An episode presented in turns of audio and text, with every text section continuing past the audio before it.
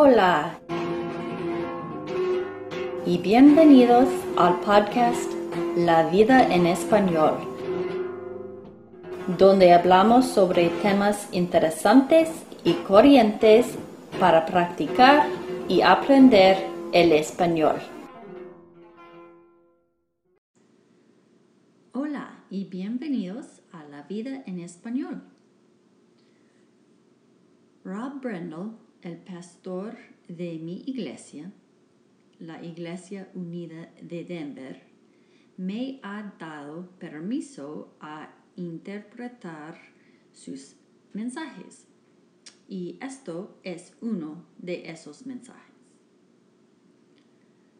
Todavía estoy practicando y mejorando mi español Así que yo sé que hay errores en estas interpretaciones, pero pienso que las ideas principales se comunican. Así que gracias por tu paciencia y gracias por escuchar. Vamos a leer un pasaje, vamos a hundirnos, vamos a desempacar lo que quizás significa para us como a la iglesia y el, el cuerpo de Dios. Entonces, ok, pregunta. ¿Ustedes vinieron a esperar oír de Dios hoy?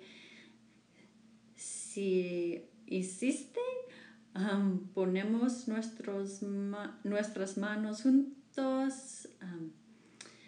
Yo creo que cada vez que acercamos la palabra de Dios con fe y esperanza, Él um, nos encuentra. Así que vamos a leer unos pasajes de la escritura de Lucas capítulo 10, empezando en versículo 38. Y dice esto. Mientras iba de camino con sus discípulos, Jesús entró en una aldea y una mujer llamada Marta lo recibió en su casa. Tenía ella una hermana llamada María que, sentada a los pies del Señor, escuchaba lo que él decía. Marta, por su parte, se sentía abrumada porque tenía mucho que hacer. Así que se acercó a él y le dijo, Señor, ¿no te importa que mi hermana me haya dejado sirviendo sola? Dile que me ayude. María, María, le contestó Jesús, estás inquieta y preocupada por muchas cosas pero solo, solo una es necesaria. María ha escogido la mejor y nadie se la quitará. El título del mensaje de hoy es Se supone que ella debe estar aquí. Se supone que ella debe estar aquí.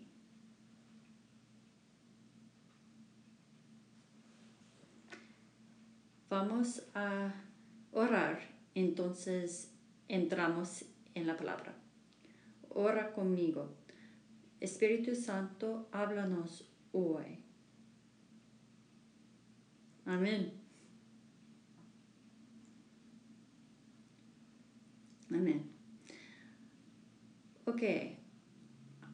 Antes de saltamos en la historia, creo que siempre es ah, mejor ah, tomar unos pasos atrás y ver, ver al contexto donde estamos, el cuadro mayor que sostiene esta historia. Esta historia toma lugar en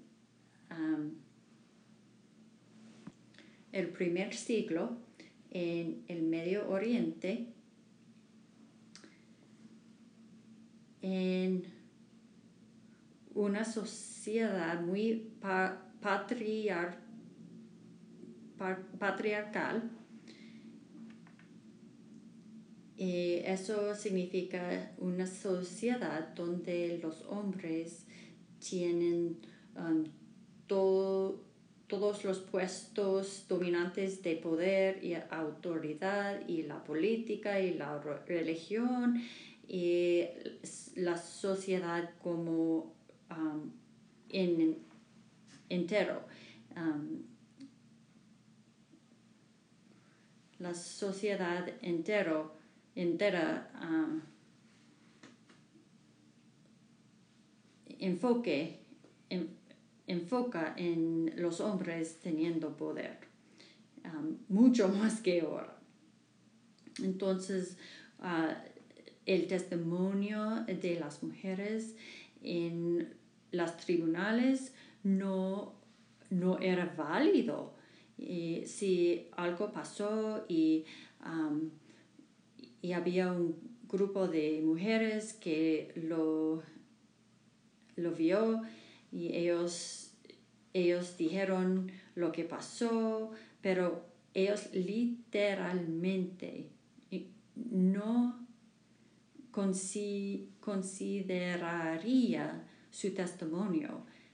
Las mujeres mucho más eran vistas como propiedad y materia de trocar mucho peor que ahora, patriarcal en el extremo, que es lo porque esta historia desde el principio tienes, um, tienes tu tus antenas por arriba, como algo es diferente aquí con este, esto, porque dice que Jesús y los discípulos, ellos vinieron a esta aldea y fueron a la casa de esta mujer llamada Marta. Entonces, esta casa es su casa, que era no era usual. La casa normalmente se refería um, por el hombre. En esta historia no hay mención, mención de un esposo o un padre. Esto es la casa, esta es la casa de Marta. Es muy raro, inusual que esto pasaría en ese, ese tipo de sociedad. Entonces, Marta es una mujer influencial y muchos erudites piensan que ella um, es adinerada. Recuerda la historia de, del hermano de Marta y María Lázaro, Lázaro y Lázaro se murió y ellos um, pusieron su um, cuerpo en una tumba en la propiedad y muy poca gente tenía una tumba en la propiedad. Entonces es otro señal de um, riqueza. Entonces algo está pasando en esta historia. Así que los discípulos van a la casa de Marta y si ha oído esta historia antes, esto es como yo lo imagino en mi mente.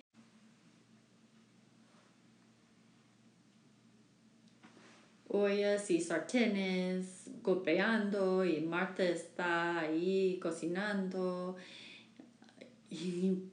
poniendo especies y ella está haciendo su cosa, pero um, mientras tanto, como lo veo, dice que María se sentó a los pies de Jesús escuchando a su enseñanza. Y yo veo María sentado un poco emocionada, un poco enamorado, mirando a Jesús como, oh, esto es um, un estudio bíblico tan bueno y uh, encanto, me encanta uh, el Maestro Jesús. En mi mente esto es como yo lo veo. Ella está ahí escuchando el estudio bíblico y Marta, Marta solo quiere ayuda. Como, hombre, ¿qué está pasando aquí? Lo que amo sobre la escritura es que siempre hay más pasando en la historia cuando vas por abajo y por detrás y haces un poco de trabajo para ver lo que está pasando. Entonces, para verlo, un recordatorio para nosotros que a menudo podemos olvidar es que Jesús era un rabino. ¿Sabías esto? Algunas personas como no. Jesús era un rabino judeo en el primer siglo. ¿Cómo sabemos que Jesús era rabino? Una manera, ellos lo llamaron rabino, ¿sabes? Como muy buen señal, buena pista. Y también ellos no solamente, ellos no permitiría que algún tipo random entre en el templo y enseñar la gente. Tendrías que tener las calificaciones para hacer eso.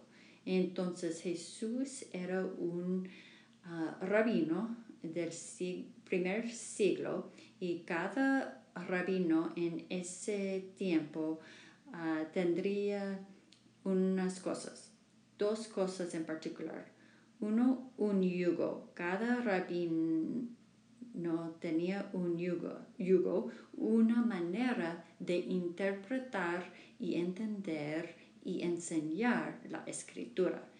Así que todo rabino tenía un yugo, una manera en que lo hacía. Otra cosa es discípulos, ¿verdad?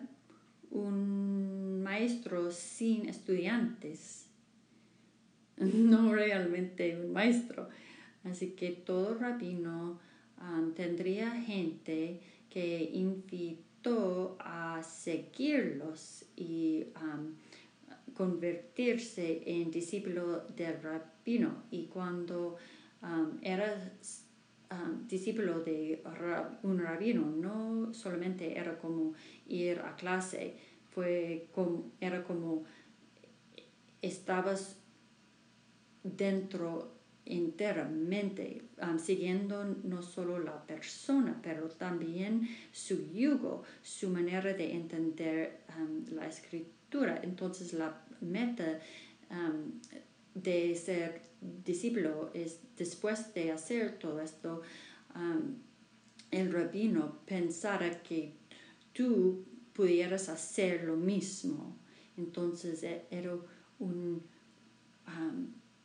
un proyecto de toda la vida, vida muy intenso. Entonces, con esto en mente, esta frase que María se sentó a los pies de Jesús. Para sentar a los pies de Jesús, esto es un término rabínico que se usaba para decir que alguien era discípulo de un rabino. Así que ella no solamente está sentando, escuchando a la enseñanza, pero para sentar a los pies de un rabino significaba que eras discípulo de ese rabino. Por ejemplo, el apóstol Pablo en Actos capítulo 22 está hablando de su experiencia y dice, yo estudié, yo me senté a los pies de Gemelio, que era un rabino. Yo era discípulo de este rabino. Así que cuando dice que María se sentó a los pies de Jesús, ella era discípula del rabino. Ah, ok, aquí está el giro que um, unos de nosotros perdimos o nos sabía, sabemos.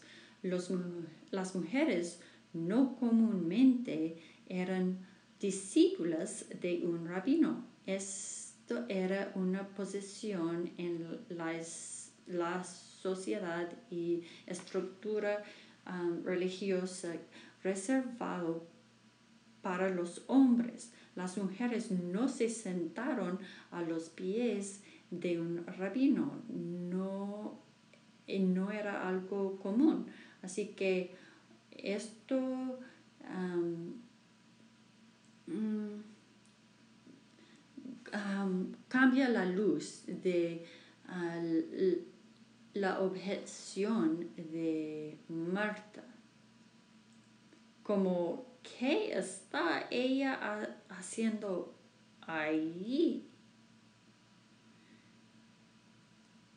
Como Jesús, no sé si tú sabes, pero las mujeres no realmente hacen eso. Entonces, puedes decirle a ella a regresar aquí conmigo donde debemos estar haciendo cosas con la casa y preparando cosas.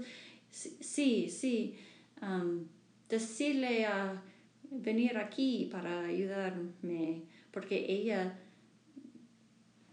no se supone que debe estar ahí. Y Jesús es como, estás muy preocupada con todas esas cosas. Ella ha encontrado algo aquí y no se lo quitará de ella. No solamente estoy permitiendo que ella esté en, en este espacio, quiero que ella esté en este espacio. Se supone supone que ella debe estar aquí mismo. Y amo esto sobre Jesús, es que Él destruye um, cajas construidas de la sociedad um, cultural, cultural, religiosa, cualquier y él los destruye. Como mujeres no son discípulas, ¿por qué no se sientas aquí mismo, enfrente de todos los demás? Se supone que debes estar aquí y no se lo quitará. Así que ves esta historia y el ministro de Jesús continúa y hay este pasaje maravilloso que dice que como los discípulos vieron de aldea a aldea, e, era este grupo de mujeres, María siendo una de ellas, que siguieron y viajaban con Jesús. Y ellas no solamente eran como fanáticas, pero discípulas Um, ellos contribuyeron y pagaron la, la entera cosa. ¿Recuerdas este, ese pasaje donde dice que de su dinero ese grupo de mujeres prominentes pagaron la cuenta para los discípulos.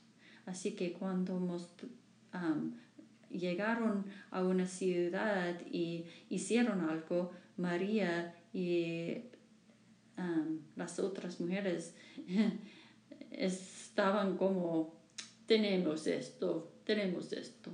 Este grupo, este grupo de mujeres, ellos, ellas son significantes, son discípulas, son parte de el séquito de Jesús en una cultura donde ellos están como, esto no es como normalmente funciona. Entonces, la historia continúa. Las cosas van mal. Jesús es, acusado de cargos falsos. Eh, tiene un juicio que no es justo para nada y el Estado y la Iglesia van a conspirar contra él y él y, lo crucificaron. Y en ese punto el movimiento entero se acabó.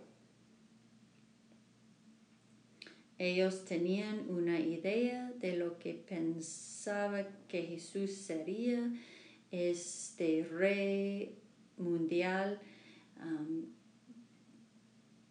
y um, acerca de poder y después de este hombre se, se muere, no hay mucho más que hacer, ¿verdad?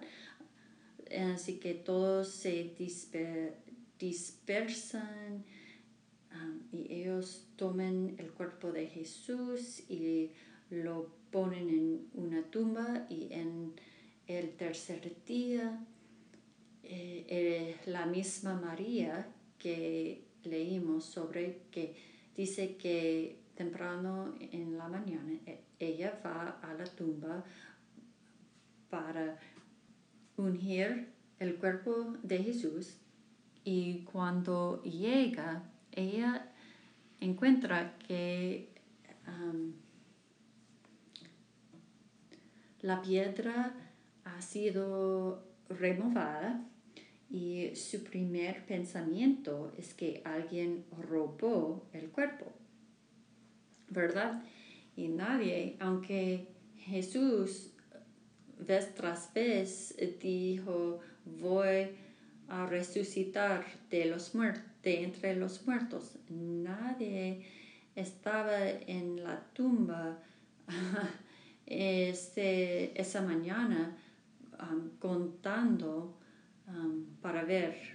Nadie está aquí. Ella llega y la tumba está vacía y ella piensa que alguien robó el cuerpo y ella va y um, traiga, trae Pedro y Juan y, um, y ellos corren y, ven en la tumba y ven que, que es vacía y recuerdan un poco que algo, él dijo algo sobre resucitar de entre los muertos. y entonces dice que ellos miraron y entonces regresaron a casa. y dice que ellos regresaron a casa. Y, entonces quiero leer este, a ustedes de Juan capítulo 20 es justo después de que Pedro y Juan han visitado la tumba vacía y un poco creen un poco que algo pasó y regresan a casa. Dice esto en versículo 11, capítulo 20. Pero María se quedó afuera, llorando junto al sepulcro. Mientras lloraba, se inclinó para mirar dentro del sepulcro y vio a dos ángeles vestidos de blanco sentados donde había estado el cuerpo de Jesús, uno a la cabecera y otro a los pies. ¿Por qué lloras, mujer? le preguntaron los ángeles. Es que se han llevado a mi Señor y no sé dónde, dónde lo han puesto, les respondió. Apenas, apenas dijo esto, volvió la mirada y allí vio a Jesús de pie, aunque no sabía que era él. Jesús le dijo, ¿Por qué lloras, mujer? ¿A quién buscas? Ella, pensando que se trataba del que cuidaba el huerto, le dijo, Señor, si usted se lo ha llevado, dígame dónde lo ha puesto, y yo iré por él. María, le dijo Jesús. Ella se volvió y exclamó, Raboni, que en arameo significa maestro. Suéltame, porque todavía no he vuelto al Padre. Ve más bien a mis hermanos y diles, vuelvo a mi Padre que es Padre de ustedes, a mi Dios, que es Dios de ustedes. María fue a darles la noticia a los discípulos. He visto al Señor, exclamaba, y les contaba lo que él le había dicho.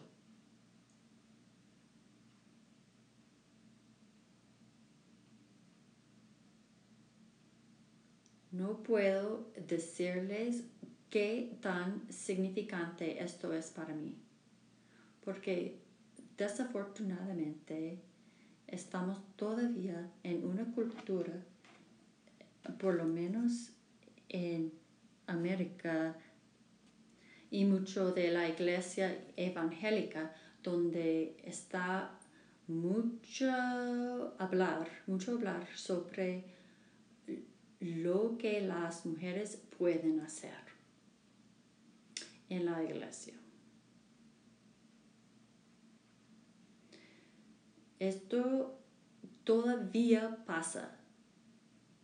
Es sorprendente para mí como ella puede predicar, puede ella liderar lo que que la llamamos puede hacer un pastor. Esto está pasando todavía como líderes cristianos prominentes andando, parando y diciendo cosas muy perjudicial y dañoso sobre mujeres. Uno en particular hace unos años dijo algo, algunas cosas um, de un líder significante, um, mujer de la iglesia, y dijo, yo no puedo hacer ningún caso, nadie puede hacer un caso para una predicadora mujer, para nada, punto. Y continúa diciendo que esa, esta persona tiene hambre para poder y está buscando poder y control y es narcisista y ah, diciendo cosas horribles de esa líder. Y yo, número uno, yo estoy pensando, número uno, este es tú, tú estás haciendo esto ahora. Tú eres narcisista. y dos, esta idea um, entera, lo que mujer, qué es lo que mujeres pueden hacer en la iglesia, dónde están los las líneas, um, dónde pueden predicar. Me encanta este pasaje, ¿ok? Porque en una sociedad donde las mujeres no podían ser, podían ser discípulos, Jesús es como, sí, sientan aquí, enfrente, aquí mismo, enfrente de todos. Quiere que estés aquí. Entonces, esta cosa entera puede, pueden las mujeres predicar. Permíteme darte este pasaje. Jesús acaba, acaba de resucitar. Nadie lo ha visto y la primera persona a quien um, muestra su mismo es esta misma mujer y la primera persona que va a predicar el mensaje después de la resurrección. Fue una mujer haciendo o dando un, mensaje a unos tipos. Como, ¿puedes ver esto? Eso, los hombres solo estaban ahí hace poco mirando a la tumba. Y parece a mí como Jesús esperó hasta después de que ellos se fueron. Él podría um, aparecer en un momento donde hay hombres, personas creíbles para creer su testimonio. Pero no, él espera antes de que um, Pedro y Juan salieron y dice a María, quiero que tú vas a decir esto a los hombres. Yo pudiera um, dicho, lo dicho yo mismo a ellos, pero no. Yo pude haberlo dicho yo mismo a ellos, pero quiero que tú lo hagas. Y esto es muy importante. Para mí me hace triste que es algo que todavía estamos hablando. Y encontré que muchas veces que los líderes cristianos que tienen este tipo, este este tipo de ideas de lo que una mujer sí y no puede hacer, esto no ah, queda dentro de la iglesia. Eh, va en otras áreas de sus vidas típicamente. Y me encanta que Dios, Jesús destruyó esta caja él borró estas líneas y dijo, sí, tú se supone que tú debes estar aquí y quiero que tú hagas cosas que la sociedad dice que no debes hacer. yo sé mm, que es un poco irónico que yo soy un hombre aquí hablando de esto, pero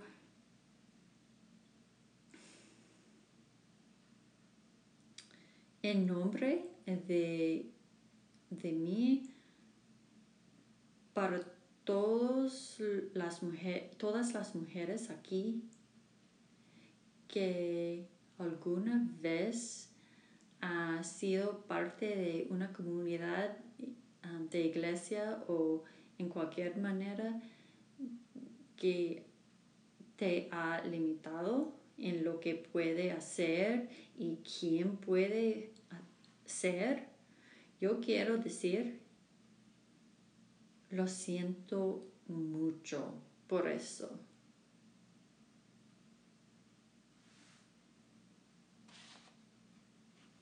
No debe ser así. Y quiero animarles. Esto es para los hombres también. Ustedes necesitan escuchar esto, pero ahora estamos hablando a las mujeres. ¿Quién quiere que Dios te llamó a hacer? Vaya y hazlo. Si, lo, si la llamó te llamó a predicar, entonces predica. Si te llamó a liderar,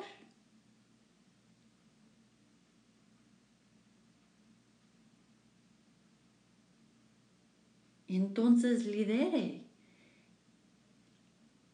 Aquí no importa lo que digan los demás. ¿A quién importa? lo que, diga los, lo que digan los demás. Creo que tengo esta opinión porque he crecido por unas mujeres muy fuertes y para ver a personas usar el nombre de Dios para limitar y restringir me encanta que, Dios, que Jesús no tenía ninguna parte de eso. Como si tú tenías esa opinión, Él quería castigar esto. Cualquier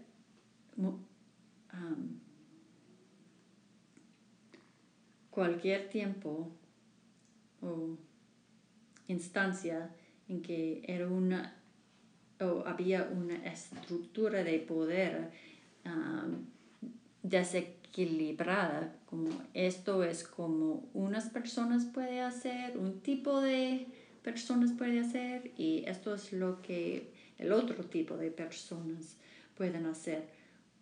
Jesús siempre iguala, igualó eh, el campo de jugar. Él borró las líneas y dijo, no hay otro tipo, otro en el reino de Dios. En otro entre comillas.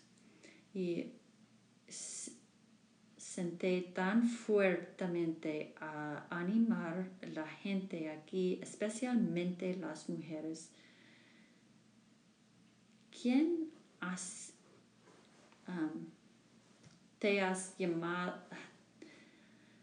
ha llamado Dios a hacer?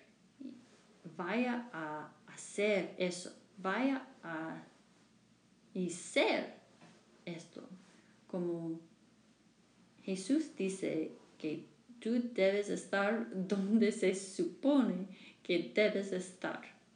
Y si eres un científica en un campo donde hay una mayoría de hombres, vayas a, y hacer, hazlo. Si hay personas que sientan llamadas a predicar y tú estás como, ah, puedes, pueden las mujeres hacer esto, ¿puedo yo hacer esto? Sí, sí, necesitamos que lo hagas. Y no se trata de dar una voz a la mujer. Odio esa frase porque ella ya tiene una voz, hombre. Tú no puedes darla una voz. Tú no eres tan poderoso. Ah, pero a veces es como retroceder un poco, retrocede un poco y darle algún espacio y permite que ella ah, sea quien es. Jesús dice, no hay otro, entre comillas,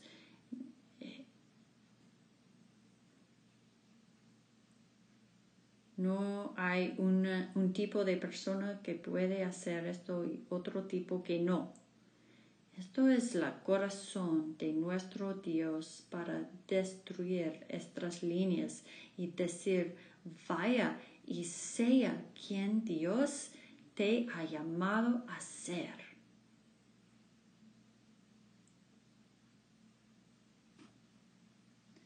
Quiero animarte quien quiera eres hoy, hombre, mujer.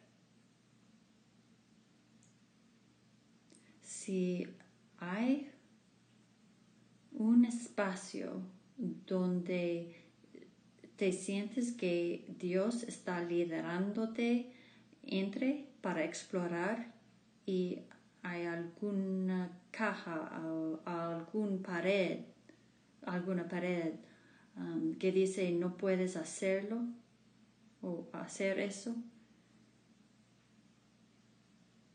Quiero gentilmente empujar contra eso en el nombre de Jesús y decir vaya y ser quien Dios quiere que seas. Y puede enojar a algunas personas, pero se supone que debes estar aquí, especialmente a las mujeres. Siento muy fuertemente a decir esto a ustedes. Quizás eres la única persona en ese trabajo o campo quizás tiene, tengas deseos de hacer unas cosas.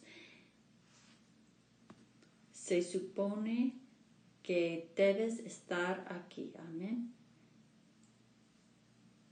Jesús, te agradecemos para su, tu corazón, por tu corazón, que se permite que veamos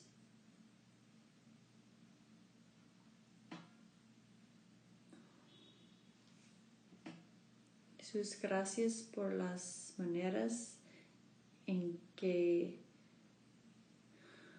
nos ha hecho diferente, distintos y has compuesto el cuerpo de Dios en una manera diversa y que cada parte refleja quién eres en una manera única. Así que Dios, te damos gracia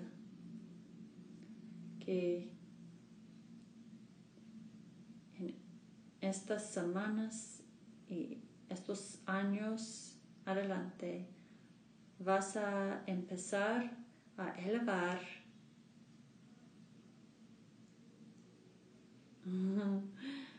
una mitad del cuerpo de que no hemos escuchado suficiente. Y eso bendecimos y te damos gracias de lo que estás haciendo construyendo esta iglesia y permitiéndonos ser parte de ella. Amén.